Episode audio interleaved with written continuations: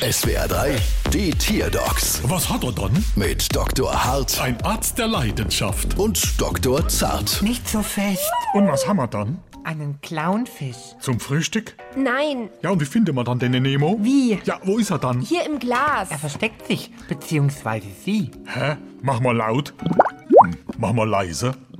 Hm, Und, und was hat er dann? Mein Clownfisch möchte das Geschlecht wechseln. Ah, toll.